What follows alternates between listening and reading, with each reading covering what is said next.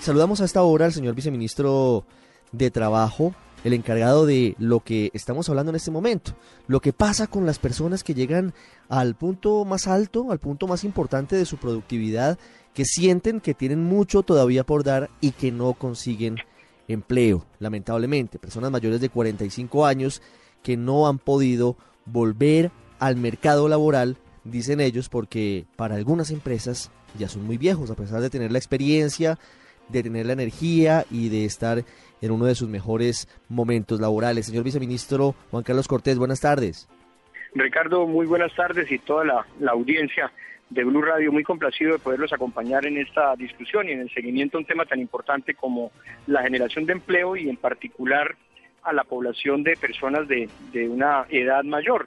Recordemos como, como marco de la discusión que efectivamente de la población total de ocupados en el país, que suma algo más de 21 millones de personas, personas con edad superior a los 50 años son cerca de 5 millones, 4.9 millones de personas. Entonces tenemos allí un potencial humano muy importante, por supuesto, que es preocupación en las políticas públicas en materia de empleo del gobierno. ¿Qué se está haciendo desde el gobierno, desde el Ministerio de Trabajo para detener ese fenómeno, para que esas personas que hasta ahora nos están escuchando, que sienten que están preparadas, capacitadas, que tienen la experiencia, que tienen la energía, y están fuera del mercado laboral, ¿qué están haciendo, le digo, para, para reincorporarlas, para que las empresas vean su potencial y no se concentren solamente en la contratación de personas jóvenes?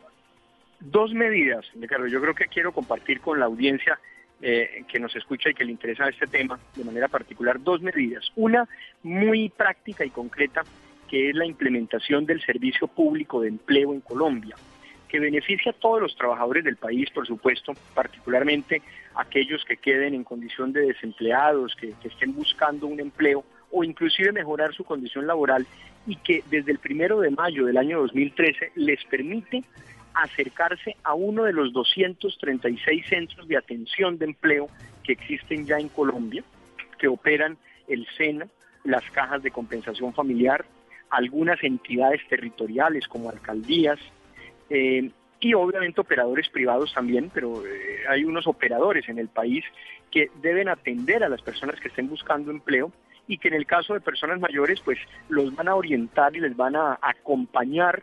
Y, y, continúo, eh, además para esta población es muy importante un servicio que tiene el Servicio Público de Empleo y es el de la capacitación para la mejora de competencias. A veces cuando una persona ha estado por fuera del mercado laboral, ¿qué es lo que pasa con personas mayores, 50 o más años? Eh, eh, el desempleo se ha reducido en ellas, pero el tiempo que duran desempleados es mayor. Estamos hablando de un promedio de cerca de 15 meses sin ubicación laboral en promedio. Entonces eso hace que pueda perder actualidad algo de su formación eh, profesional, ocupacional. Entonces a través del Servicio Público de Empleo no solo se orienta a la persona que está buscando el empleo, sino que se le da la posibilidad de optar por una ruta de empleabilidad y una ruta de capacitación para mejorar sus condiciones eh, laborales. Entonces esto es muy importante. Yo invito a, estas personas a que hagan uso de esta plataforma pública.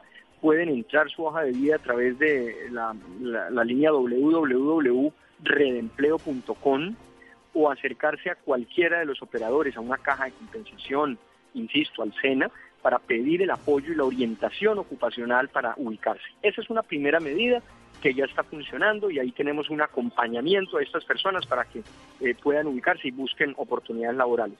Y la segunda, el interés del gobierno nacional de impulsar iniciativas legislativas que puedan ayudar en el corto plazo a generar estímulos tributarios, beneficios fiscales para que las empresas que den oportunidades laborales a personas mayores de 50 años eh, sean beneficiadas con descuentos en el impuesto a la renta o con algunos otros beneficios que puedan motivar, inducir a la contratación de estas personas.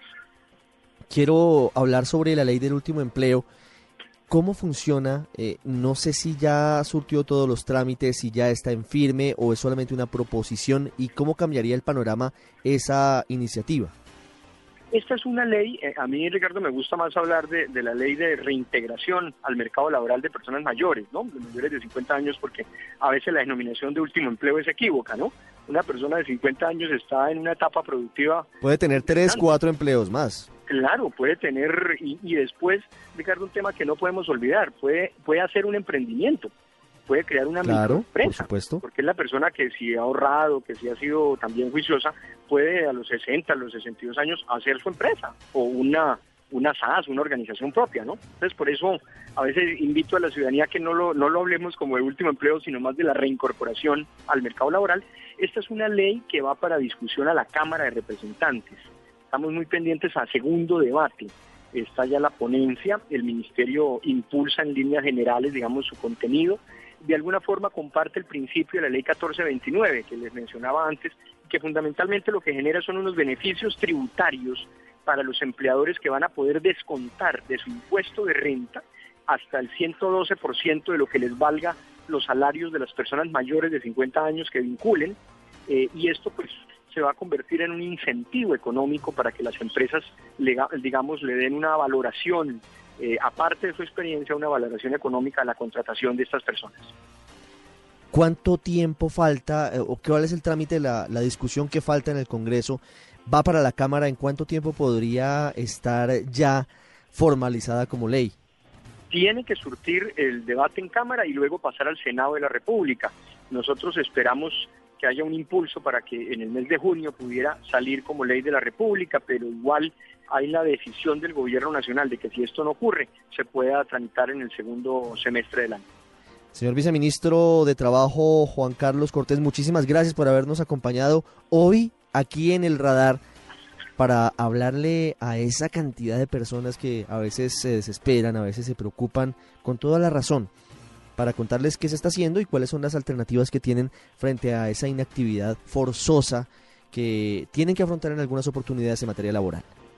Ricardo, muchas gracias a ustedes, es una oportunidad muy importante y animar a que sigamos aportando para la política pública para generar más empleo y mejor empleo y, que nos aporten ideas en esta dirección es, es bastante destacable para que sigamos creciendo en el país.